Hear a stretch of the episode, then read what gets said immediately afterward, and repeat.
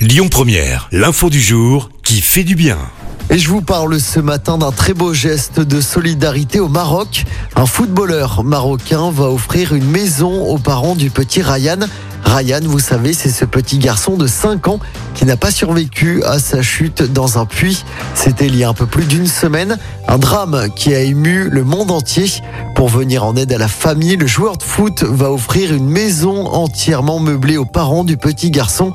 Un élan de générosité pour apporter un peu de joie à la famille de Ryan, comme il l'explique dans un post Instagram.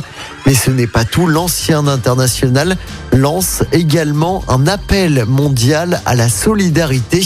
Le footballeur marocain invite toutes celles et ceux qu'ils peuvent à aider cette famille endeuillée.